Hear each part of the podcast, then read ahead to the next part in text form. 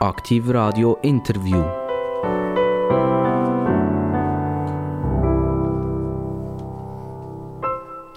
Herzlich willkommen bei Aktiv Radio. Bei den interessantesten Gesprächen in der Schweizer Landschaft.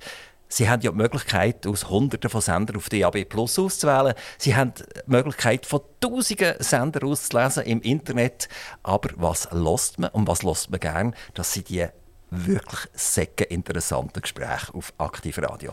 Und ich kann Ihnen sagen, es wird heute wieder einmal spannend. Sie wissen, Wirtschaft, Politik, Arbeitsumfeld, was ever. Wir haben heute fast so eine Mischung. Es geht nämlich um Wirtschaft, es geht um Politik, es geht um Positionierung von der Schweiz, es geht um einen der grössten Verbände, die wir in der Schweiz haben. Und ich begrüße dafür ganz, ganz herzlich den Dr. Stefan Brubacher. Er ist Direktor von der Swissmem und was die Swissmem ganz genau ist, das werden wir hören. Grüezi, ich freue mich auf die Stunde bei Aktiv Radio. Stefan Brubacher, Sie sind hierher gekommen und haben irgendeine Erwartung. Was sind so die zentralen Themen, wenn Sie mir jetzt in 30 Sekunden das können sagen was wir heute unbedingt müssen anpacken? Wir müssen anpacken, dass wir eine sensationelle Industrie haben in der Schweiz, dass die exportieren muss, nämlich 80 Prozent von ihren Gütern, dass die hervorragende Mitarbeiter brauchen und da ist das Berufsbildungssystem zentral. Das sind die Punkte. Stefan Brutbacher, wir wollen etwas Privates von Ihnen wissen. Wir wollen aber sehr, sehr viel wissen über Wirtschaft, Position von unserer Wirtschaft in der Schweiz. Wie geht das überhaupt weiter? Weil, wenn ich so ein bisschen höre, mit Kolleginnen und Kollegen und Freunden und Freundinnen, die haben alle so ein, ein flaues Gefühl im Magen. Wir haben alle nicht so richtig äh, Vertrauen in die Zukunft hinein. Und wenn ich auch kein Vertrauen in die Zukunft habe und ein flaues Gefühl habe, dann konsumiere ich weniger. Und wenn ich weniger konsumiere, dann äh, äh, geht unsere Wirtschaft langsam aber sicher zu Boden. Also stimmt das Gefühl oder stimmt das Gefühl nicht? Also das ist sicher Themen, die wir neben ihrer Verbandsstruktur miteinander führen weil sie haben eine riesengroße Erfahrung Sie sind in verschiedenen Verbänden gesehen, sie sind äh, beim Bundesrat gesehen, sie sind aktiv gesehen, weit und breit. Also das wollen wir heute ein bisschen davon profitieren. Aber jetzt wollen wir doch mit dem kleinen Stefan Brutbacher anfangen. Der Stefan Brutbacher ist wo auf die Welt gekommen? In Zürich, in der Stadt Zürich, 100 oder 200 Meter vom Hauptbahnhof entfernt. Welcher Kreis ist das? Das ist Kreis 6, Unterstrasse. Also das ist eigentlich, äh, die Langstrasse ist in der Nähe, oder? Die Langstrasse ist auf der anderen Seite der Limit. Aber, aber auch Bahnhof nicht, oder? Das stimmt. Ähm, man müsste 400 Meter gehen bis zur also, Lang Langstrasse. Also, aber ist, äh, unterschiedlich von der Langstrasse hören wir ja sehr viel. Äh, ich kenne zwar Leute, die in der Langstrasse wohnen, die mir das nicht bestätigen, aber wenn wir jetzt Presse lesen, dann ist in der Langstrasse wird mindestens einmal pro Tag jemand zusammengeschlagen oder es wird ein Besoffener aufgelesen oder irgend so etwas. Und wenn man die Leute nachher fragt, ähm, die dort leben und wohnen, sagen ja, es ist schon ein bisschen, schon ein bisschen äh, laut, oder? Aber äh, so schlimm ist das überhaupt nicht. Ist das, wenn ich die Klammern schnell auftue, sowieso ein Problem, das wir haben? Dass wenn wir die Presse konsumieren, wenn wir Fernsehen schauen, wenn wir Radio hören, dass wir uns ein Bild machen im Kopf über irgendetwas und wenn wir nachher die Realitäten gehen, überprüfen, sind die zum Teil 180 Grad umgekehrt. Empfinden Sie das auch so? Das ist so und das ist auch erklärbar. Weil nur Negativmeldungen geben Klicks. Klicks sind das, was die Medien antreiben tun. Und damit fokussiert man sich auf etwas, was in der Realität gar nicht stimmt. Eigentlich sind wir gerade in der Schweiz, im weltweit besten Land, haben noch nie so viel Wohlstand gehabt. Uns geht es eigentlich besser als jemals irgendjemandem sonst. Aber das erzählt man nicht. Aber an für sich kann uns ja jeder leid tun, der mit Klicks lebt, oder? Der wird geboren mit Klicks und der wird sterben mit Klicks. Also von der Wiege bis zur Bahre ist der Klick das einzig Wahre. Also absolute Katastrophe. Aber ich werde jetzt wieder zurückkommen auf die andere Seite vom Bahngleis in diesem Fall. Sie sind dort aufgewachsen. In was Verhältnis sind Sie aufgewachsen? Sind, sind das bürgerliche Verhältnisse? Ist, ist das eher ärmliche Verhältnisse? Wie kann ich mir das vorstellen? Das ist typischer Mittelstand. Mein Vater war Rechtsanwalt, sehr engagiert. Er war Gewerbeverbandsdirektor, also Kreis, äh, Quartiervereinsdirektor, muss ich sagen. Er ist im Gemeinderat für die FDP äh, von der Stadt Zürich. Gewesen. Er hat sich sehr stark engagiert, auch in der Kirche. Er war Kirchengemeindepräsident. Meine Mutter war Operationsschwester. Gewesen. Und wir sind eigentlich aufgewachsen, extrem protestantisch. Man muss leisten. Was nicht toleriert worden ist in der Familie, ist, wenn man faul war. Ist immer geheißen worden, oder immer gesagt worden, über intelligent sind, könnt ihr nichts dafür. Über mehr oder weniger gut aussehen, dann können ihr 50 Prozent dafür. Aber wo ihr wirklich einen Unterschied machen könnt, ist dort, wo ihr leisten tut. Aber da haben Ihre Eltern ja 100 Prozent Treffer. Sie sehen gut aus, oder? Sie sind intelligent und haben Karriere gemacht, also besser kann man es gar nicht machen. Also man kann sagen, eigentlich, ihr seid in einem zwinglianischen Umfeld aufgewachsen. Man leistet, man protzt nicht und man hat eine Zukunft vor Augen, die der Allgemeinheit gehört. Das ist so. Wenn Sie an Ihren Vater zurückdenken, ist das eine liebevolle Geschichte gewesen, oder eher eine fordernde Geschichte, wo Sie sagen, nein, so werde ich eigentlich als Vater nicht sein. Wie sehen Sie das? Ja, es ist vielleicht eher eine schwierige Geschichte, weil mein Vater mit 49 an Krebs gestorben ist. Äh, ich war dort 18 oder 19 und das war dort in der, in der Matur. Gewesen. Und das ist etwas, wenn Sie sehen, wie jemand, wo Sie ein sehr enges Verhältnis haben, wie er von so einer grässlichen Krankheit dahingekraft wird, ist das etwas vom Schwierigsten, wenn Sie in diesem Alter sind. Da haben Sie als junger Mann auch für Ihre Mami müssen schauen, nehme ich oder? Ich meine, das ist ja für einen Ehepartner eine absolute Katastrophe, so früh den Partner zu verlieren. Da haben die Kinder müssen schauen, dass es weitergeht. Ja, ich glaube, meine Mutter ist eine sehr starke Person Sie ist äh, kurz nachher wieder in, den Operationssaal in, äh, als Krankenschwester gegangen, auf den Notfall gegangen, arbeiten. Und da muss ich sagen, ähm, zwei Sachen. Erstens einmal, da sie so eine gute Ausbildung hatte, hat sie sofort wieder einsteigen, nachdem sie vorher eben 15 Jahre oder 20, 18 Jahre eigentlich nicht mehr geschafft hat und sich um uns Kinder, drei, gekümmert hat hat sofort wieder können einsteigen und äh, mit absolutem Einsatz hat sie nachher bis äh, 64 geschafft. Auch heute wäre das wieder gefragt. Wir haben zu wenig Personal, zu wenig Pflegepersonal. Es wird händeringend gesucht. Also, da kann vielleicht sogar über 65 arbeiten, man kann vielleicht 70 werden, um in der Allgemeinheit äh, diesen Dienst zu machen. Also, Sie haben eine Matur gemacht in Zürich eigentlich, eigentlich Zürich ist Zürich, Zürich, Zürich für Sie, oder? Also zwischendurch hat es einen Gump gegeben, vielleicht ein bisschen an einem anderen Ort her. Aber Zürich ist Ihre Alma Mater geblieben, nicht nur universitär, sondern auch der Lebenskreis. Also Zürich ist einfach wirklich eine sehr schöne Stadt. Ich bin aber nachher, als ich EU studiert habe, habe ich gesehen, wenn man Jus studiert, dann kann man über alles reden, weiß aber nicht sehr viel und bin nachher zu Amerika noch internationale Beziehungen und internationale Wirtschaft studieren. Das ist etwas vom Schönsten und Besten, intellektuell Spannendsten gewesen. und bin nachher eigentlich mehr oder weniger meiner Frau nachgezogen. Zuerst in Bern, dann nach Basel, dann nach Winterthur, wo, ich, wo meine Frau bei der Stadler Rail geschafft hat und dann sind wir nach Zürich zurückgekommen, dort, wo wir jetzt seit zehn Jahren wieder wohnen. Also hätten sie eigentlich ein klassisches, modernes Ehepaar können werden Also die Frau schafft bei Stadler 100 Prozent und sie würden schauen, dass der Haushalt geschmissen wird. Wir sind auch so ein klassisch modernes Ehepaar. Meine Frau schafft 100 Prozent, ich schaffe 100 Prozent. Wir engagieren uns, wir, äh, wir finden, das Leben ist absolut super. Ist sie immer noch bei Stadler Nein, heute ist sie CEO von der WAMED-Gruppe. Das ist eine Reha-Klinik-Gruppe mit 1400 Leuten, vier Reha-Kliniken äh, im Thurgau, in Graubünden und jetzt neuerdings im Berner Seeland. Da können wir ja vielleicht auch noch über Krankenkassen ein bisschen reden, wo ja uns Bürger auch immer blockt. Stefan Brubacher, also Sie haben EU studiert, also auf den Spuren von Ihrem Vater auch, auch Jurist gesehen und äh, sie haben international nachher ein mehr wissen, also nicht nur in den USA, sie haben ja auch in St. Gallen haben sie ein, äh, ein Studium gemacht, ein Zusatzstudium für europäisches Wirtschaftsrecht.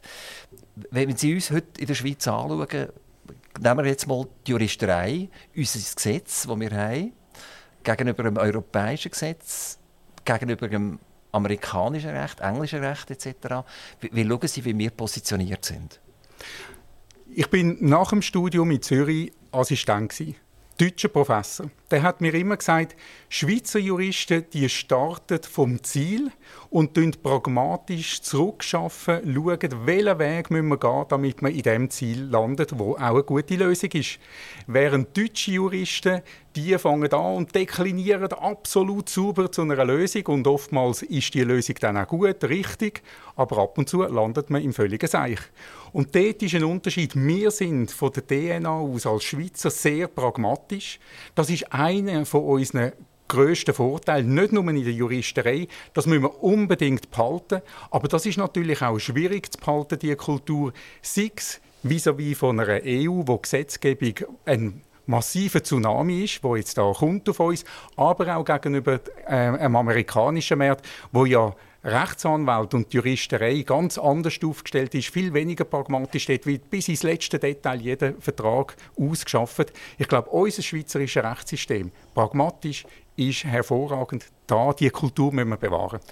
Wir haben ja sehr oft differenziert zwischen einem europäischen Rechtssystem, römisches Recht gedanklich, und dann haben wir die Amerikaner mit einem Case Law, wo im Prinzip das oberste Gerichtshof kann definieren, wie das Gesetz soll aussehen soll. Das ist ja bei uns nicht so, sondern wir haben Gesetz und Verordnung und das Bundesgericht muss sich daran halten. Also ein, ein riesengroßer Unterschied. Haben Sie sich auch schon mit chinesischem Recht auseinandergesetzt? Weil, wenn wir jetzt so schauen, was eigentlich bei uns passiert ist in den letzten 20 Jahren, dann hat es ja fast keinen Tag gegeben, wo wir nicht irgendwie Nachrichten hatten, wo etwas nach amerikanischem Recht nicht gestummen hat oder man hat sich nicht gefunden oder whatever. Sprich, man hat Bussen bekommen, weil man irgendetwas gemacht hat, was vielleicht in der Schweiz erlaubt wäre, aber in Amerika nicht erlaubt ist. Also die, die, die Konfrontation zwischen, zwischen amerikanischen Recht und dem, und dem Schweizer europäischen Recht ist tagtäglich spürbar gewesen. China wird immer wichtiger und äh, wird vermutlich auch im Vertragswesen immer wichtiger. Also wie, wie stark muss man eigentlich jetzt lernen, wie das chinesische Recht funktioniert? Ich glaube, Sie sprechen ein ganz wichtiges Problem an, nämlich die extraterritoriale Wirkung von Recht. Also wenn die Amerikaner sagen, unser amerikanisches Recht gilt weltweit, das ist auch bei China immer mehr so, das ist aber auch bei Europa immer mehr so und das führt gerade für unsere Firmen zu einer wahnsinnig schwierigen Situation. Wenn Sie als Schweizer Firma überall exportieren und wir exportieren 80 Prozent von unseren Gütern in alle Weltregionen an, dann haben sie ab und zu und immer mehr das Problem, dass sie vielleicht amerikanisches Recht einhalten tun, aber dann verstoßen sie gegen chinesisches Recht oder gegen europäisches Recht. Und da kommen unsere Firmen in eine immer schwierigere Position hinein. Das ist etwas, wo wir als Verband, als Swissmem die Firmen auch beraten. Das ist etwas, wo mir als Bürger aber Sorgen macht, dass wir nämlich immer mehr Rechtssysteme haben von grossen Staaten, wo mit dieser fast imperialistische Wirkung vom Recht versuchen, andere Staaten zu beeinflussen. Und das ist in der Vergangenheit nie gut herausgekommen. Bei mir am Mikrofon bei Aktivradio der Dr. Stefan Bruppacher. Er ist Direktor von ein, einer der grossen Verbände in der Schweiz, von der Swissmem, von der Maschinen-, Elektro- und Metallindustrie. Jetzt sind wir immer noch so ein bisschen bei der juristischen Diskussion. Das ist sehr, sehr spannend. Was ist für eine Firma das für einen Zustand, wenn man vor 40 Jahren 80% produziert hat und sich 20% um Probleme gekümmert hat, juristischer Natur, vertraglicher Natur. Und ich das jetzt ein bisschen überspitzt sagen. Und heute muss ich mich 80% um vertragliche Natur und Gesetze kümmern und kann noch 20 von meiner Kraft äh, meiner Firma im klassischen Sinn widmen. Also ich glaube, das Verhältnis ist nicht so geändert worden. Ich glaube, was wir sehen, und da muss man ein Kränzchen für unsere Firmen finden, ist, dass unsere Firmen in immer mehr Themen gefordert sind. Also Recht, das haben wir jetzt gerade besprochen. Aber vergessen Sie nicht, wir haben immer mehr Themen in der Innovation. Sie haben Digitalisierung, Sie haben neue Materialien. Also der technologische Wandel für unsere Firmen wird immer größer. Dann haben sie die ganze Fachkräftethematik, wo zunehmen tut. Ich glaube, es ist nicht das Verhältnis 80 zu 20, sondern was für unsere Firmen, und da sind 80 bis 90 Prozent kleine und mittlere Firmen, was dort die Herausforderung ist, dass sie immer mehr Themen haben. Die Themen müssen sie bearbeiten, gerade wenn sie global tätig sind. Und da ist die Wertschätzung in der Bevölkerung und das Verständnis, was die Firmen tagtäglich leisten müssen, das ist noch nicht so wirklich gegeben. ich will gleich schnell noch bei der Juristerei bleiben. Mir denkt das ist ein mega spannendes Thema. Ähm, ich habe gleich das Gefühl, ich als Bürger habe mich vor ein paar Jahren oder vielen Jahren wohler gefühlt. Ich gewusst, wenn ich jetzt auf die Straße rausgehe und A, B, C mache und ich habe das Gefühl, ich bin im Recht, habe ich wahrscheinlich auch Recht gehabt. Und heute habe ich eigentlich das Gefühl, dass ich, wenn ich irgendetwas mache, bin ich nicht so sicher, ob mein Rechtsverständnis überhaupt noch kompatibel ist mit der Gesetzesflut, die existiert. Haben wir es nicht ein bisschen übertrieben? Auch wir in der Schweiz, hier, in Europa, weltweit?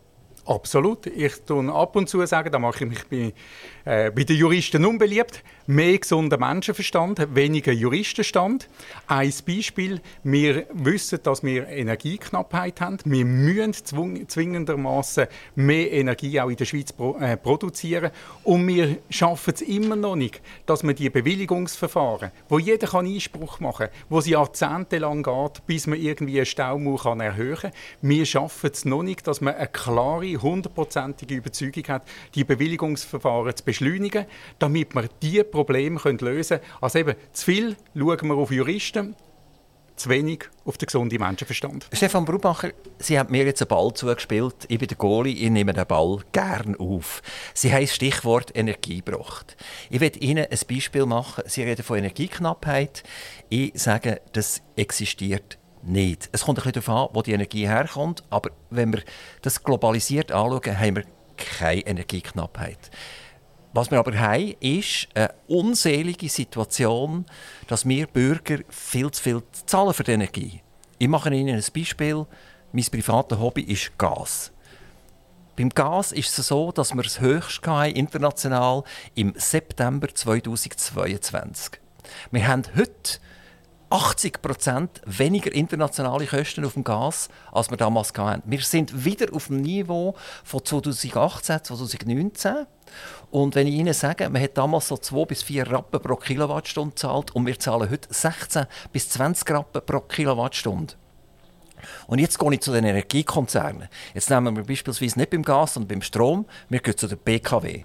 Die bernischen Kraftwerke die haben im Schnitt normalerweise etwa 300 Millionen EBIT geschrieben die haben im 2022 etwa 1,3, 1,4 Milliarden EBIT geschrieben. Also locker eine Milliarde mehr als vorher. Wir gehen zur Axpo. Die Axpo hat müssen fast ein bisschen gerettet werden, weil sie sich an der Börse langfristig äh, engagiert haben und die Börse gesagt hat, jetzt müssen wir Sicherheiten haben, die haben sie nicht können bringen. Hat aber ein EBIT geschrieben von 1,7 Milliarden im 2022, also um Faktoren höher als vorher. Und wer zahlt das? Woher kommt das Geld? Das ist eine extreme monopolistische staatliche Abzockerei, die hier im Gang ist. Und wie kann ich das machen? Indem ich jeden Tag meinen Zuhörern sage, jawohl, Energieknappheit, oh, ihr müsst aufpassen und so weiter, dann akzeptiere ich auch die extrem hohen Preise. Und was wir Bürger ja nicht mehr akzeptieren, ist, dass man uns sagt, ja, wir haben halt langfristige Verträge müssen machen oder? Und aus diesem Grund sind wir halt jetzt immer noch hoch. Du kannst die internationalen Preise gar nicht anschauen. Also, Energie. Ich sage, keine Energieknappheit. Die Ressourcen sind da. Die Frage ist, welche wir brauchen.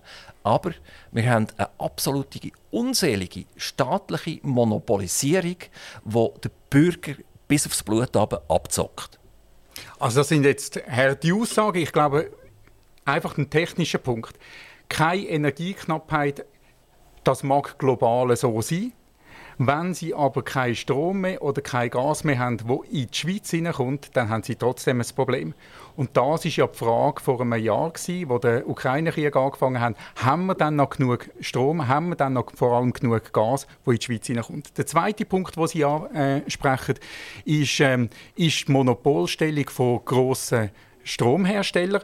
Und dort ist, sind wir schon lange der Meinung, dass man eine Strommarktliberalisierung haben sollte. Jetzt ist das im Moment sehr unbeliebt, weil man sagt, ja, aber dann sind sie den Mehrkräften ausgesetzt. Aber damit hätten sie auch die Möglichkeit zu wechseln zwischen den Stromanbietern. Das ist der erste Punkt. Und der zweite Punkt vor allem, das führt zu Innovation. Das führt dazu, dass sie beispielsweise halt Stromzähler hätten, wo sie könnten abstellen ihren Strom dann, wenn sie weniger brauchen, damit sie zum Beispiel der, der, dann, wenn alle anderen brauchen, ihren Kühlschrank können abstellen. So können sie dann als Individuum, als Konsument, können sie selber ihre Stromrechnung abbringen. Gut, das kann ich ja mit Gebäudeautomation kann ich das locker Aber machen. nicht, oder? wenn sie Mieter sind. Das können sie nicht als Mieter machen, das können sie nicht als Kleinverbraucher machen, weil sie dort gefangen sind, weil sie eben einen Monopolbereich haben. Ja, genau. Also wir sind im Prinzip bei der Einspeisung sind wir monopolisiert. Und, und äh, beim Gas ist es genau das Gleiche. Also wenn ich einen Gasanschluss habe, dann habe ich einfach den Gasanschluss und den Gasbetreiber. Also und das ist, ist, verrückt. Also wenn wir jetzt von Faktor vielleicht 4, 5, 6 Preisdifferenzen reden und wir haben heute ganz viele Menschen in der Schweiz, die Ende Monat wirklich nicht mehr wissen, wie sollen sie ihre Krankenkasse zahlen, wie sollen sie ihre Nebenkosten zahlen, wie sollen sie die Mieten, die jetzt aufgehen, äh, wegen der inflationären Tendenzen und die inflationären Tendenzen, wenn sie das schauen, wie viel das dort der Energiemix ausmacht, das ist brutal, oder? Also eigentlich tut der Staat ein Perpetuum mobile am Laufen halten. Wir haben das auch mit dem Benzinpreis gesehen, wo der Benzinpreis auf 2 Franken aufgeschnellt ist. Und ich habe 7,7% Mehrwertsteuer. Ist das wunderbar aus der Sicht des Staates, oder? Komme ich viel mehr Geld über dafür. Also der, der Staat hat jedes Maß verloren. Und das Verrückteste ist, wenn ich nachher Transparenz verlange. Es kann ja mal sein, dass es stimmt, oder? Dass nicht ich immer recht muss haben. Wenn ich Transparenz verlange, komme ich sie nicht über. Oder Sie machen sehr klare, auch sehr harte Aussagen. Ich glaube, das Glas steht wirklich halb voll, nicht nur halb leer. Wir müssen immer noch sehen, dass wir in der Schweiz, und dort bin ich, äh, ich muss fast schmunzeln über mich, auch ein Verteidiger vom, vom gewissen System, das wir jetzt da haben. Wir haben immer noch sehr gute und sehr stabile Versorgung. Wir haben auch immer noch gute Dienstleistungen etc. Aber wir kommen von einem Niveau, wo wir Dienstleistungen haben, die extrem viel kosten wo wir Strukturen haben, und die haben Sie vorher erwähnt, wo nicht Innovation beflügeln tun. Nehmen wir das Beispiel, dass wir in der, im letzten Jahr nicht gewusst haben, wegen unseren Strukturen, wie viel Strom unsere Gesellschaft effektiv brauchen tun, wie viel Gas wir effektiv brauchen tun. Wir hätten müssen jeden Abend wissen, wie viel Strom, wie viel Gas ist gebraucht worden. Weil wenn wir dann wirklich in eine Strom- und Gasknappheit hineingelaufen wären, dann hätte man ja müssen sparen. Die Industrie hat letztes Jahr 10% Strom gespart. Wir werden nächstes Jahr auch nochmal 10% sparen. Wir haben dieses Jahr auch, oder im vergangenen Jahr 10% Gas gespart. Und der Bundesrat hat ja gezeigt, dass wir eigentlich insgesamt nur 3-4% gespart haben. Also der Großteil vom Eingesparten ist aus der Industrie, aus, aus der Wirtschaft gekommen wir haben etwas gemacht. Aber wieso haben die Privaten relativ wenig gemacht? Weil sie ja gar nicht wissen, wie viel sie selber brauchen, bis sie dann einmal äh, die Nebenkostenrechnung bekommen. Und das ist mein Punkt. Wenn sie eine Entmonopolisierung haben, wenn der Bürger kann seinen Stromanbieter auswählen, dann führt das zu Innovation, wo der Bürger, der Konsument nachher kann wählen, einen Stromlieferant, wo ihm die Möglichkeit gibt, dann seinen Kühlschrank abzuschalten, wenn all den Strom braucht und wenn der Strompreis teuer ist. Das würde auch für das System viel bringen, aber das ist die Art von Innovation, wo halt einen Strukturwandel verlangt und den müssen Sie eigentlich jetzt gerade vertreten gehen. Also Sie, Sie haben zwei Sachen, oder? Das eine ist der Strom beziehen, woher kommt er? Wo ist die Einspeisung in meine Wohnung, die Einspeisung in mein Haus hinein. Und das andere ist nachher im Prinzip Endgerät zu manipulieren. Also sagen, ich werde jetzt gerne ein stromfressendes äh, Endgerät dann laufen, wenn ich Sonne auf dem Dach oben habe und wenn ich die Energie relativ preisgünstig kann holen Aber das kann jeder selber. Es gibt auch Technologien. Nein, im Moment im, im kann das eben nicht jeder selber. Ja, Wir kommen mit Technologie, viele von unseren Firmen, ein Siemens, ein Belimo, ja. die machen viel von dieser Technologien, die in der Haustechnologie Innovation bringen. Die könnten aber noch viel schneller und viel mehr äh, Fuß fassen, wenn man dort auch würde, die relevanten Strukturen so machen, dass sich das lohnt. Oder die Problematik, die wir in den Wohnungen haben, ist, dass die Grosskonzerne sich immer noch nicht geeinigt haben, was sind eigentlich Protokolle, die gefahren werden oder? Und wir haben jetzt eine Vereinigung von Google, von Apple und von Amazon, die haben sich auf einen Standard geeinigt, der heißt MATTER und der Matter-Standard ist ein Funkstandard auf 2,4 GHz, der ausgestrahlt wird und damit kann ich im Prinzip jede Steckdose zwischen Kühlschrank und überall reinstecken und dann kann ich auch in einer Wohnung das machen. Aber das ist, für mich ist das eine sekundäre Geschichte. Oder? Die primäre Geschichte ist tatsächlich, was Sie gesehen haben. Ich muss eigentlich, wie bei einer Krankenkasse auf eine Art, wobei dort ist das Resultat Nein, ja nicht so super, wählen. Oder? Bei der genau, Krankenkasse genau, dürfen Sie wählen. Genau, das meine ich ja. Genau. Also muss ich eigentlich können, kurzfristig den Stromanbieter verlassen und zu einem anderen Stromanbieter gehen. Also er darf mir noch nicht einen Vertrag mit mir machen über die nächsten zehn Jahre, oder? dass ich wieder gebunden bin, wie blöd, oder? sondern dass ich kurzfristig kann hin und her wechseln kann. Das wäre eine Bedingung. Aber es werden ja Kantone. Taxpo gehört primär im Kanton Zürich und im Aargau. Und dann haben wir BKW Kanton Bern. Der Kanton Bern kommt jetzt von der, von der Nationalbank 480 Millionen weniger über. Also weniger, einfach gar nichts kommen sie über von der Nationalbank aus dem 22 raus. Und Jetzt geht doch der Kanton Bern muss schauen, woher kommen die 480 Millionen. Ist ja super, oder? Dann können wir die BKW nehmen, mega Dividendenausschüttungen. Also, die Stütze haben wir wieder, oder?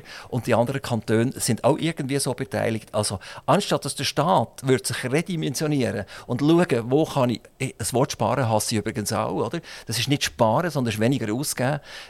Sparen ist dann, wenn ich etwas aufs Konto tue und wenn ich alt werde, kann ich es wieder nehmen. Und das macht der Staat ja schon gar nicht. Also, äh, habe ich wirklich eine riesige, riesengroße Problematik, dass ihr bürgerlichen FDP-Vertreter, Herr Brubacher, es nicht geschafft haben, die Liberalisierung so weit vorzubringen, dass es nicht eine Antiliberalisierung gibt. Also wenn ich, wie gesagt, ich bin liberal, darf mich für zehn Jahre binden und in zehn Jahren habe ich die gleiche Katastrophe. Also dann muss es wirklich auf Kurzfristigkeit sein oder dann müssen Kantone ihre Betriebe loslassen. Sonst geht es nicht. Oder ich sage als Bürger dann, wenn ich wählen darf, mir ist es wichtig, dass ich zehn Jahre weiß, wie viel ich zahle und dann kann ich gesund gut schlafen und dann mache ich einen Vertrag über zehn Jahre. Aber Sie, oder Sie sprechen etwas an, was spannend ist. Wenn wir Wahlfreiheit haben, dann gibt es viele Leute, die wollen die Wahlfreiheit gar nicht brauchen. Paradox of Choice, das Paradox von der, von der Vielzahl von den Auswahlmöglichkeiten. Und wieso ist das? Weil wenn Sie den Nachbarn sehen oder irgendwo im 20 Minuten oder sonst auf äh, Aktivradio hören, wer wie viel hat, hat zahlt für irgendein Angebot, dann führt das zu Neid, wenn Sie selber einen höheren, einen höheren Preis gezahlt haben. Und Freiheit zum Wählen bedeutet immer, dass es andere Leute gibt, die einen tieferen Preis zahlen. Es gibt aber auch andere Leute, die einen höheren Preis zahlen. Und das müssen wir als Gesellschaft aushalten.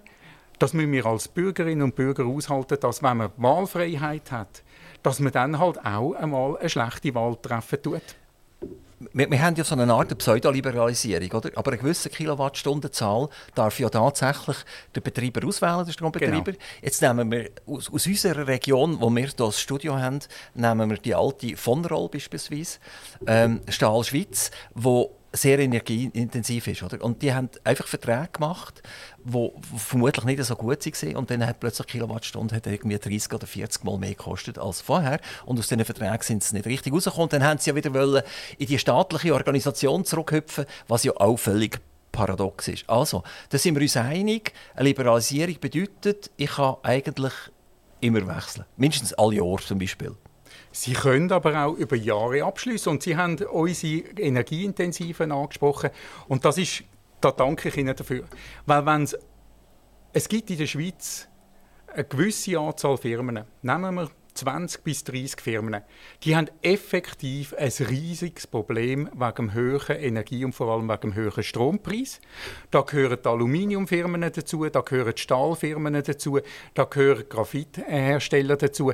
Die haben das Problem, weil die Strompreise 20, 15 bis 20, 25, 30 Prozent von ihren Produktionskosten ausmachen. Die haben oftmals langjährige Verträge gemacht, dann sind sie im Moment noch geschützt. Wenn sie aber keine langjährigen Verträge gemacht haben, dann sind sie dieser Fluktuation ausgesetzt. Und die haben jetzt das besondere Problem, dass nämlich im Ausland die Staaten kommen und im Ausland subventionieren die Staaten, zum Beispiel in Deutschland, äh, 6 Rappen Kilowattstunde, ähm, einen Industriepreis. Und damit sind unsere Firmen einem extremen Standortnachteil ausgesetzt. Jetzt könnte man sagen, sehr liberal, ja dann Pech. Aber dann muss man auch sehen, dass Stahlwerk und Aluminiumwerk, nehmen wir Stahlwerk, die 100% von unserem Altmetall wieder zu neuem Metall machen. Und das ist eine viel bessere Lösung, als wenn man den Schrott würde in die Tschechei oder nach Polen ähm, transportieren, dort neuen Stahl herstellen und den wieder zurückbringt. Also mein, mein Punkt ist Liberalisierung absolut. Wir haben bei den energieintensiven Firmen zwei Dutzend von diesen Firmen in der Schweiz, dort haben wir ein echtes Problem, weil die, machen eine wichtige, die haben eine wichtige Rolle in der Kreislaufwirtschaft. Und die haben im Moment so einen starken Standortnachteil, dass, es, dass sie ums Überleben kämpfen tun. Oder um die mittelfristige Standortqualität, ob es weiterhin in der Schweiz sollen bleiben oder nicht. Und dort müssen wir schon eine Lösung finden, eine sinnvolle Lösung, ohne dass wir die Schleusen von der Subventionspolitik einfach aufmachen. Und dort haben Sie etwas Wichtiges gesehen. Kantone haben eigentlich als Aktionär der Stromfirmen auch eine gewisse Rolle, als Standortkanton, dass sie dort Lösungen finden für die Firmen, für die ganz, ganz wenigen Firmen, die in der Schweiz eine wichtige ähm, Kreislaufwirtschaftsfunktion übernehmen. Problematik, die Hauptproblematik ist für mich halt immer noch, dass die Betriebe am Staat gehören. Für mich ist es problematisch, dass die Axpo den Kanton gehört, äh, dass BKW einem Kanton gehört. Primär, klar ist es eine Aktiengesellschaft, ich kann mich ja investieren an der Börse, aber primär ist es eigentlich abhängig davon. Und äh, jetzt unser Gasversorger, wo, wo ich eingeklagt habe wegen der Gaspreise und ich habe den Prozess verloren, ähm, der, der, Grund war nämlich der, gewesen, ich habe die Einsicht nicht bekommen. Also ich habe gesagt, ich, ich will Transparenz haben, oder? ich will wissen, wie kommt der Preis zustande. Ich habe nicht gesagt, a priori, ich will das nicht zahlen, oder? sondern ich wollte wissen, wie kommt der zustande. Ich habe es nicht bekommen, die Transparenz. Ich habe nachher herausgefunden, dass der CEO vom regionalen Gasbetreiber äh, bei der Gas Mittelland im Verwaltungsrat sitzt und der gleiche auch noch bei Gas Schweiz im, im, im Verwaltungsrat sitzt. Oder? Und die ganze Preisstruktur wird über das Dreigestirn wird das definiert und da haben wir einfach eine, eine staatliche Monopolisierung mit null Transparenz für den Bürger und ich habe das Gefühl, da ist einfach Absicht dahinter. Oder? Man will uns einfach hinter das Licht führen. Und der Bürger, der sich wehrt, der hat dermaßen hohe juristische Kosten und Gerichtskosten, dass er irgendwann aufhört, weil er sagt, die paar tausend Franken Gas ist immer noch viel billiger, als jetzt bis vor Bundesgericht zu gehen. Also ich glaube, das, was wir als Schweiz brauchen, ist Versorgungssicherheit. Niemand von uns will, dass er keinen Strom hat. Das ist das erste Ziel. Das zweite Ziel ist, dass wir wollen, dass der Strom mittelfristig wieder billig wird wettbewerbsfähig für unsere Firmen, verträglich ähm, für die Haushalte, für Bürgerinnen und Bürger. Und wir wollen auch, ich glaube, das ist schon ein Konsens, wir wollen CO2-freien Strom in der Mehrheit haben, weil dort sind wir überzeugt, auch aus Industriesicht, Klimawandel ist eine Herausforderung und wir müssen den angehen. Und dort ist auch relevant, dass wir äh, einen Beitrag dazu leisten können, in dem Dreieck Versorgungssicherheit, günstige Preise und nachhaltig oder vor allem CO2-neutral produzierten Strommix, dass wir dort in eine Lösung hinkommen. Das, was Sie sagen, Strukturwandel ist ein Element dazu, aber ich glaube, nur auf dem Strukturwandel muss man nicht bleiben weil es braucht andere Sachen, schnelle Bewilligungsverfahren etc., dass wir wirklich in dem, in dem Dreieck weiterkommen. Also Deutschland, wo ja äh, immer wieder gefüttert wird als das Stromland mit den meisten Solarmodulen auf den Dächern und den wunderbaren äh, Windkraftwerken etc., produziert 36 Prozent vom Strom kommt aus Kohlekraftwerken. Durch das Abstellen von den Atomkraftwerken wird das vermutlich über 40 Prozent übergehen. Und da muss ich schmunzeln, wenn wir von CO2-freiem äh, Strom reden. Wieso Und, schmunzeln Sie? Weil, weil, weil, weil, weil das einfach Atomstrom ist, ist ja auch CO2-neutral. Ja, selbstverständlich. Also, also Deutschland hat Atomkraftwerke abgestellt. Nein, Sie, also ich könnte ja verstehen, dass Sie meine Aussage würden kritisieren Ich habe gesagt, wir möchten als Industrie einen Beitrag dazu leisten, dass wir einen CO2-freien Strommix haben. Und der Strommix kann aus verschiedenen Elementen sein. Der kann aus Solarenergie sein, Wasserenergie, Windenergie. Und früher oder später werden wir uns auch über andere ähm, Herstellungsformen wieder Gedanken machen müssen. Wenn nämlich Strom etc. in den nächsten zehn Jahren nicht kann bringen kann, der ganze Strom, den wir brauchen, dann wird man spätestens dann wieder müssen über neue AKWs ähm, nachdenken, spätestens dann. Das ist der Grund, wieso wir generell von Swissmem in allen Bereichen gegen Technologieverbot sind, wieso wir auch sagen, ein Technologieverbot bezüglich AKW sind wir nicht dafür. Wir sind aber auch für ein Gentech äh, nicht für ein, gegen ein Verbot von Gentechnologie. Grundsätzlich. Und wieso sage ich das grundsätzlich? Sind wir gegen Technologieverbot, weil der technologische Fortschritt unseren Gesellschaften immer wieder die Lösungen gebracht hat für alle, ähm, für alle Herausforderungen, die wir haben. Und das ist ja das, für das wir als Eigentlich Industrie stehen. die Politik dort raushalten und, und die Leute machen. Rahmengesetze machen, die sagen, was ist erlaubt und was ist nicht erlaubt. Ja. Aber nachher dort drinnen sollte man es machen. Politik müsste das Verständnis, äh, einen Rahmen setzen, dass dann, wenn wir eine technologische Lösung haben, dass die schnell angewendet werden kann. Dass man beispielsweise auch Solarzellen kann aufs Dach aufsetzen kann, ohne dass man extrem lange Bewilligungsverfahren haben muss. Wasserkraft, dass man die, die Staudämme endlich einmal kann erhöhen kann, etc. Das ist das eine. Das Zweite, was wir brauchen, und dort sind wir auch stark, wir müssen genügend Finanzen haben. Wir müssen genügend auch Professoren haben an unseren super Fachhochschulen und den ETHs, dass die Forschung können machen dass die Lehre können machen dass die den Wissenstransfer können zu den Firmen für die neuen Technologien, damit wir im technologischen Fortschritt weiterkommen. Und dann wissen wir, weder Sie noch ich heute, welche Technologie wird sie 5 bis 10, 15 Jahre sein, wo uns den Strommix geben tut, wo wir brauchen. Weil etwas ist klar, wir werden mehr Strom brauchen, weil alles läuft darauf hin, dass wir weg von der, äh, weg von der fossilen Brennstoff kommen, hin mehr zum Strom sofern wir sie, die fossilen Brennstoffe nicht durch synthetische Brennstoffe ersetzen können. Bei uns bei Aktiv Radio am Mikrofon dürfen wir begrüßen den Dr. Stefan Bruppacher. Er ist Direktor von der Swissmem und jetzt sollten wir auch noch wissen, was eigentlich die Swissmem tatsächlich ist. Swissmem Mem, das steht, steht nicht für Memme oder, oder Mem oder was auch immer, sondern das heißt Metall, Elektro, Elektro und Maschine. Maschine. Hm? Genau. genau. Und das ist ein Verband mit weit über 1000 Mitgliedern. Und meine erste Frage, die ich habe, bevor Sie vertieft sagen, was, was, was Sie genau machen bei der Swissmem, wieso braucht es eigentlich die Verbände alle? Wir haben Sie als Swissmem und Sie haben einen beratenden und einen Arbeitgeberteil äh, drin. Und dann haben wir den Schweizerischen Arbeitgeberverband und in diesem Verband sind sie wieder Verbandsmitglied. Also es kommt mir fast so vor wie der Energiemix beim Gas mit den drei Gestirnen, wo keiner mehr rauskommt. Wer macht eigentlich was? Also der, der Valentin Vogt macht der Arbeitgeberverband, äh, äh, der Hesel macht ihre Swissmem und sie führen den Verband. Könnte man die nicht einfach fusionieren miteinander und sagen, es ist gut und dann halbieren wir? Sind die nicht genauso ineffizient, wie der Staat nämlich auch ineffizient ist? Also zuerst einmal danke, wenn Sie den Doktor dann beim vierten Mal nicht mehr erwähnen, weil ähm, ich habe den zwar gemacht, bin auch stolz darauf, weil er mir sehr viel, äh, sehr viel schlaflose Nacht gebraucht hat, aber ich brauche ihn nicht, weil in der Schweiz sind wir ja eine Gesellschaft, wo wir nicht wollen, Leute, die sich mit Titeln äh, ähm, krönen, sondern wir wollen Leute, die arbeiten und das gilt vor allem in unserer Industrie.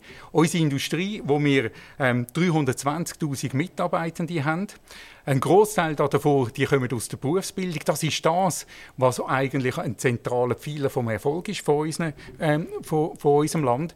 Und damit zu Ihrer Frage ähm, von, von der Rolle der Verbände. Wir sind in einem Land, wo zum Glück niemand die Macht hat. Wo, es gibt kein Land auf der Welt, wo die Macht so viel verteilt ist. Wir haben ja nicht einmal einen Verfassungsgerichtshof. Unser Verfassungsgerichtshof ist das Volk, wo, wenn sie eine Initiative haben, nachher das Parlament ein Gesetz macht, geht das nicht als Bundesgericht, ob das Gesetz ähm, richtig ist oder nicht, sondern man kann wieder ein Referendum machen. Und in so, einem, in so einer Gesellschaft, wo sie, eine Masse, wo sie eine fast eine absolute Verteilung von der Macht haben, ist es wichtig, wenn sie Verbände haben, auch andere Organisationen, NGOs oder was, auch Gewerkschaften, wo die Interessen bündeln tun und die Interessen in den politischen Bereich hineinbringen tun. Aber die Frage ist ja gesehen, ich habe eine grosse Arbeitgeberkomponente drin. Ja, natürlich, wir sind Arbeitgeberverband. Genau. Und dann haben wir den Schweizerischen Arbeitgeberverband. Aber wir sind der Branchenverband. Unsere Arbeitgeberinteressen sind möglicherweise andere als die aus einer, unserer anderen Branche wie Gastro oder was auch immer, die haben andere Probleme. Wir als Branchenverband in einer Branche, wo 80 Prozent von unseren Gütern exportiert werden, wir brauchen zum Beispiel die Möglichkeit, dass wir Leute aus dem Ausland holen, Fachkräfte aus dem Ausland, Experten aus dem Ausland. Wir brauchen aber auch die Möglichkeit, dass wir Schweizer haben, die können ins Ausland arbeiten können. Das sind zum Teil andere Interessen, als es andere Branchenverbände haben. Das im Arbeitgeberbereich, aber sicher auch in anderen Wirtschaftsbereichen, in anderen Wirtschaftsthemen. Wir stehen für Freihandelsabkommen. Wir brauchen die, sonst kann man in der Schweiz nicht mehr Industrie machen. Und da haben vielleicht andere Branchen ein bisschen anderes Interesse. Darum braucht es Branchenverband. Wie, wie, ist denn jetzt die politische Situation zwischen dem Schweizerischen Arbeitgeberverband und der Swissmem? Fordern die die genau gleichen äh, Ideen ein oder ist das eben fast divergent? Das ist doch wie in einer guten Familie. Der Arbeitgeberverband ist der, der grosse Verband. Und wir sind das grösste Mitglied vom Schweizerischen Arbeitgeberverband. Es gibt auch andere Verbände natürlich dort drin. Und dann hat man ab und zu divergierende Interessen. Am Schluss muss man sich finden, weil es gibt immer das Prinzip, wenn sich zwei freuen, äh, wenn sich zwei streiten, dann freut sich der Dritte. Das ist normalerweise dann äh, die linke Seite. Und da ist man doch gescheiter zusammen. Die Menge Mitarbeiter, die Sie repräsentieren, haben Sie gesagt, sind etwa 350'000 Leute, die Sie repräsentieren. Wir haben in der Schweiz, wenn ich richtig informiert bin, etwa 5,5 Millionen Arbeitnehmer, die im arbeitsnehmungsfähigen Alter sind. Und wenn wir schauen, wie viele Leute direkt beim Staat arbeiten, landen wir heute fast bei einer Million. Also eigentlich ist, die, die sind die Staatsangestellten dreimal grösser als ihr sind.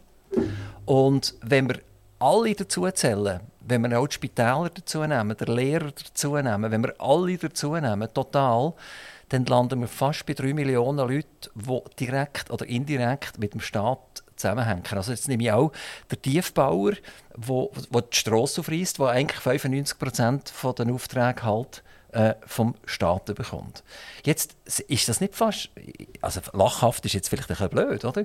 Aber ihr, ihr repräsentiert eigentlich 10% von den Leuten, die direkt oder indirekt vom Staat abhängig sind.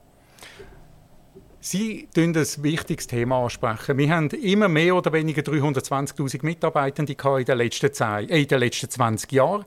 Aber was sich gewandelt hat, ist die Produktivität, die Wertschöpfung von diesen Mitarbeitenden. Die ist nämlich in den letzten 20 Jahren pro Mitarbeitenden um 60 bis 70 Prozent gestiegen. Nehmen Sie Freisa im Kanton Solothurn, eine sensationelle Firma. Der ganze Vorstand war letzte von der Swissman Bienen. Die machen mit 40 Mannstunden 140 Maschinenstunden machen. Ich bin am Abend am 6 Uhr dort in der Maschinenhalle. Ein Mitarbeitender, ungefähr 25 bis 30 Maschinen. Brutale Produktivität, so kann man in der Schweiz produzieren. Also wir werden immer produktiver und dann haben sie auf der anderen Seite den Staat. Der Staat, der oftmals Digitalisierung und analoge Projekte hat und immer mehr, damit immer mehr Leute muss einstellen und das macht uns Sorgen. Nicht nur, dass er immer mehr Leute einstellen tut, sondern dass er dann auch noch die Löhne viel mehr erhöhen tut als wir. Und da können Sie natürlich den Satz sagen, mit dem fremden Geld oder mit dem Geld von Fremden, da ist man immer sehr generös. Nehmen wir den Kanton Zürich. Der Kanton Zürich hat eine Lohnerhöhung im Wahljahr gemacht von der Kantonsregierung von über 3%, klar über der Inflation. Ähm, und das sind Steuergelder unter anderem von unseren Unternehmen. Wir haben eine durchschnittliche Lohnerhöhung können machen von 2%. Da ist jeder Unternehmer sehr, sehr hässlich. Ist das überhaupt noch zu bremsen? Also wir nehmen das SRG beispielsweise.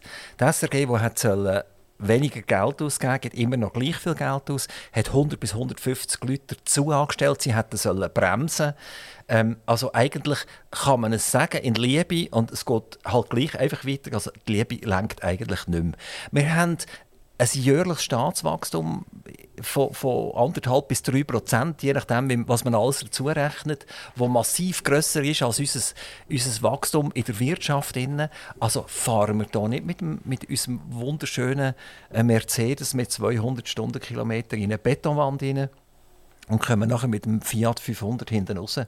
Also haben eigentlich ein riesiges Problem. Wir fahren nicht in die Wand rein, weil wir zum Glück eine Schuldenbremse haben.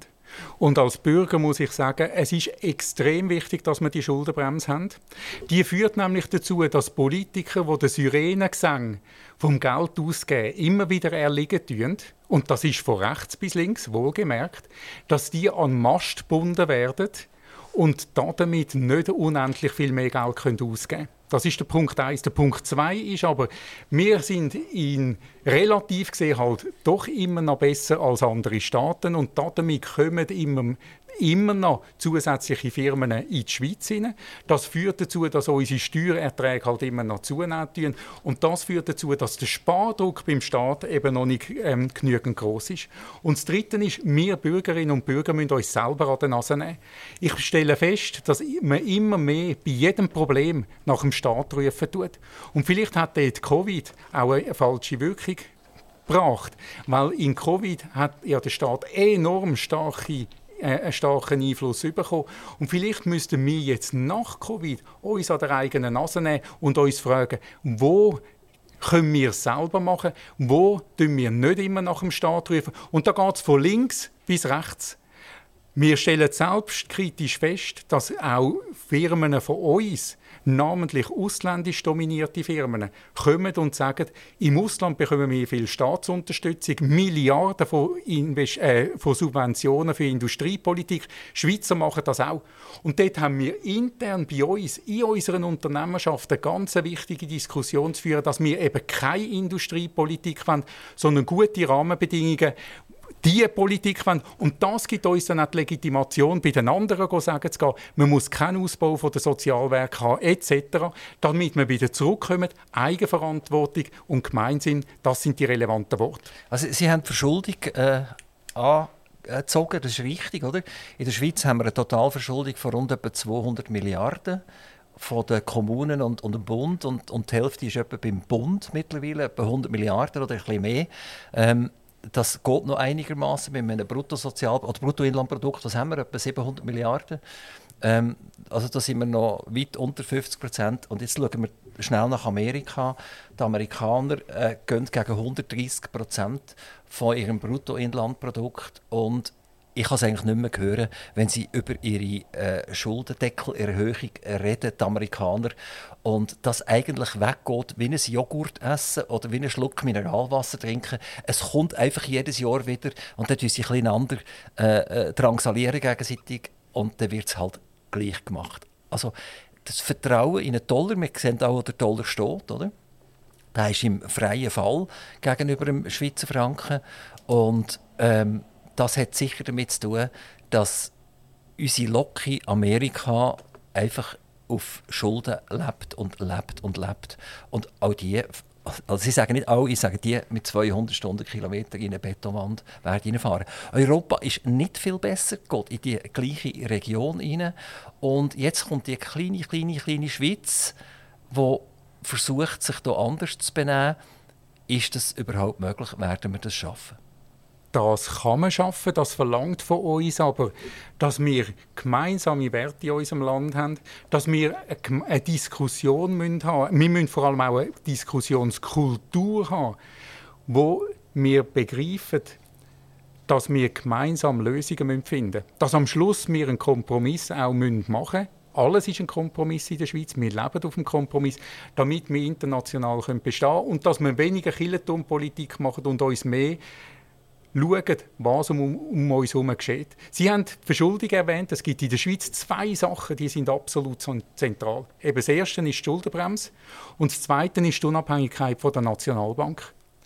Diese beiden Elemente sind zentral, dass wir weder eine Schuldenkrise bekommen, noch in eine Hyperinflation oder in eine stark wachsende Inflation hineingehen, wie zum Beispiel latinamerikanische Staaten oder auch, äh, Sie nehmen die 70er Jahre die USA beispielsweise, wo die Notenbank verpolitisiert worden ist und die dann bis zu 20, 21 Prozent Inflation pro Jahr hatten.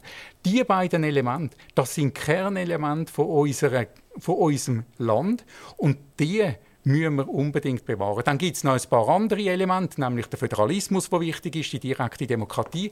Und dann würde ich ein Element herausstellen, äh, das wichtig ist, wo man immer weniger sieht, und das ist das Verständnis als kleine, offene Volkswirtschaft.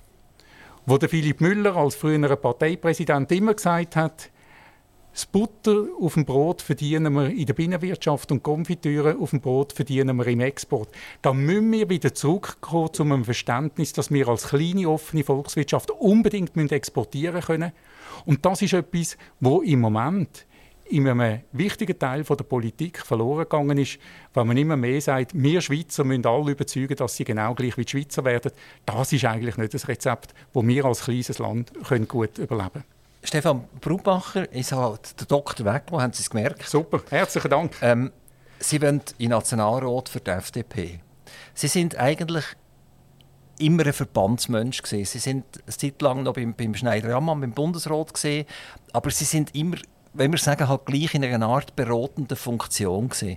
Sie haben sich in ihrem Leben noch nie die Finger wirklich dreckig gemacht, obwohl sie für Maschinenindustrie da sind, für die Metallindustrie da sind.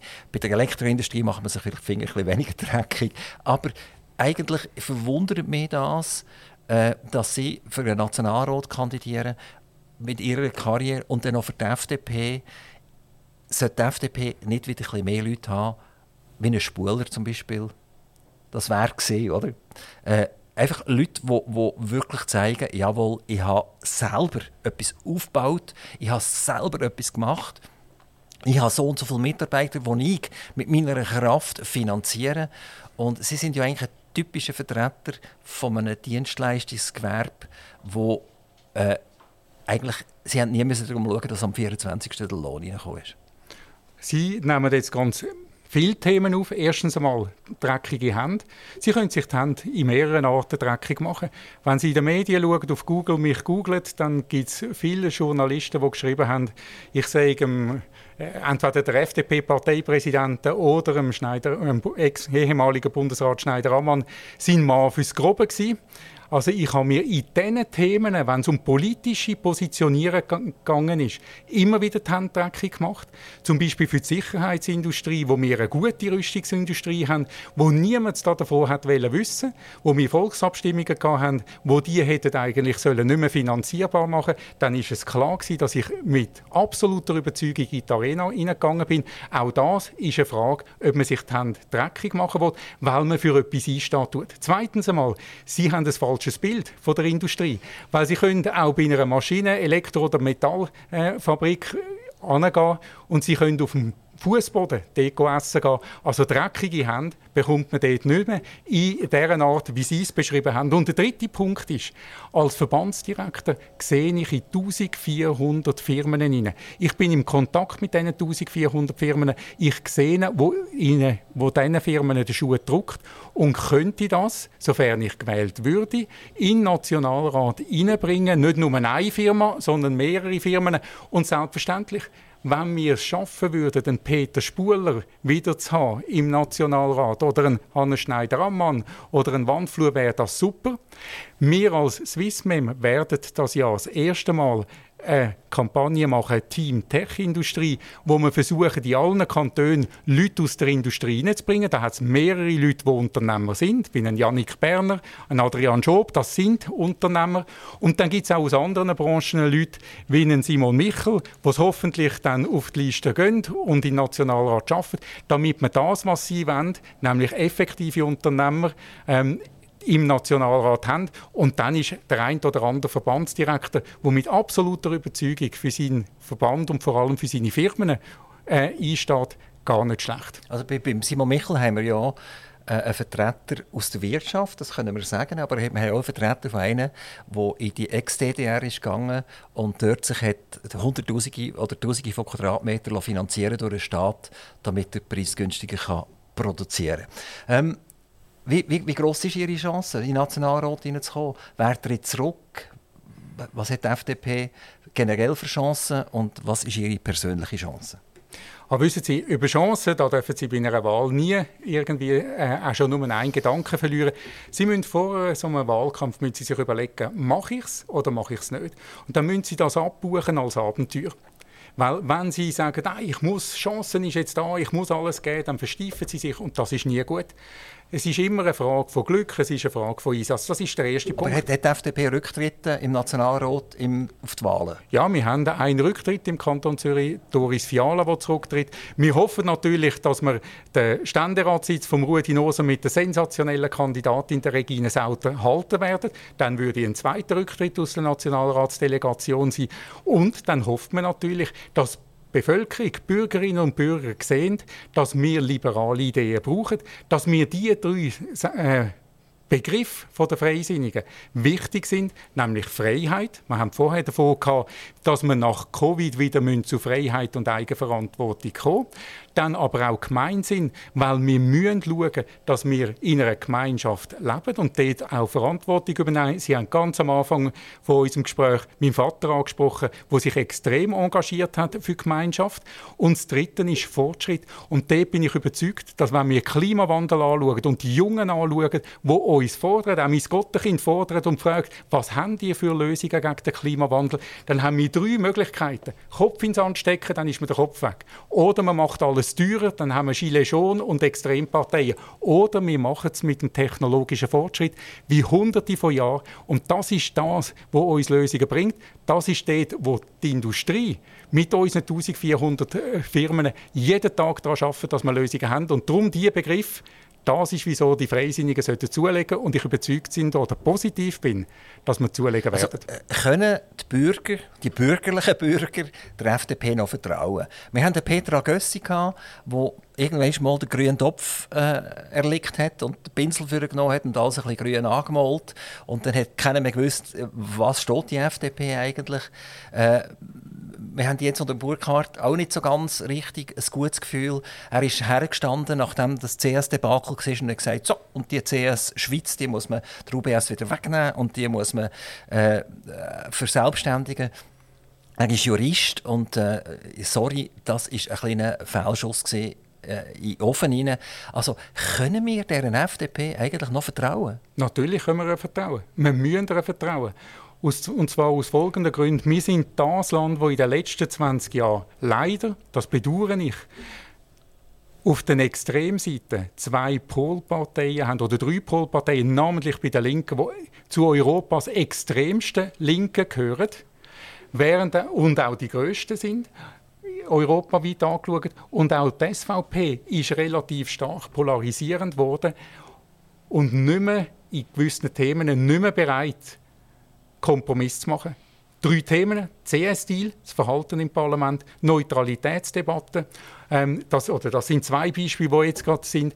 Und dort brauchen wir eine FDP, die klare Linien hat: Freiheit, Gemeinsinn, Fortschritt wo auch wenn sie überall gehen, schauen, klare Linie im Parlament vertreten tut, aber am Schluss, nach der klaren Linie, immer noch einen Kompromiss will im Interesse von dem Land. Weil wenn wir uns untereinander zerfleischen tun, in der Schweiz, dann vergessen wir, dass wir als kleine, offene Volkswirtschaft müssen uns international positionieren und dort haben wir nicht immer fünf, zehn Jahre Zeit, um uns selbst zu zerfleischen. Dann braucht es einen Kompromiss und dann geht man gemeinsam vorwärts. Darum braucht es eine Partei, die einen klaren liberalen Kompass hat, das ist die FDP. Aber lassen Sie mich noch eins sagen. Jetzt haben Sie mich sehr stark auf die Partei orientiert. Wir als Swissmem, und da darum bin ich da. Wir als Swissmem wollen vor allem gute Rahmenbedingungen. Dort arbeiten wir mit allen Parteien zusammen, wirklich mit allen, weil wir brauchen Lösungen und das ist parteiunabhängig. Dass ich jetzt FDP bin, ist, äh, ja, ist ein Zufall. Also wir können der FDP nur Glück wünschen, dass sie nicht auf dem absteigenden Ast ist. Es ist einfach so, dass viel passiert ist, wo man, wo man die Parteien nicht mehr so richtig packen kann. Also Frü früher waren viele Leute bereit, einfach einen Zettel in, in die Turnen reinzuhauen. Da ist FDP oder SP oder etwas drauf gestanden.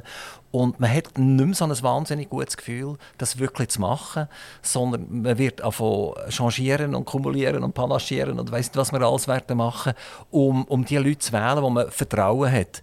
Und wer strambürgerlich ist, der wird vermutlich die SVP wählen und nicht die FDP. Und Aber das, das ist schade, das, das, sehen wir dann.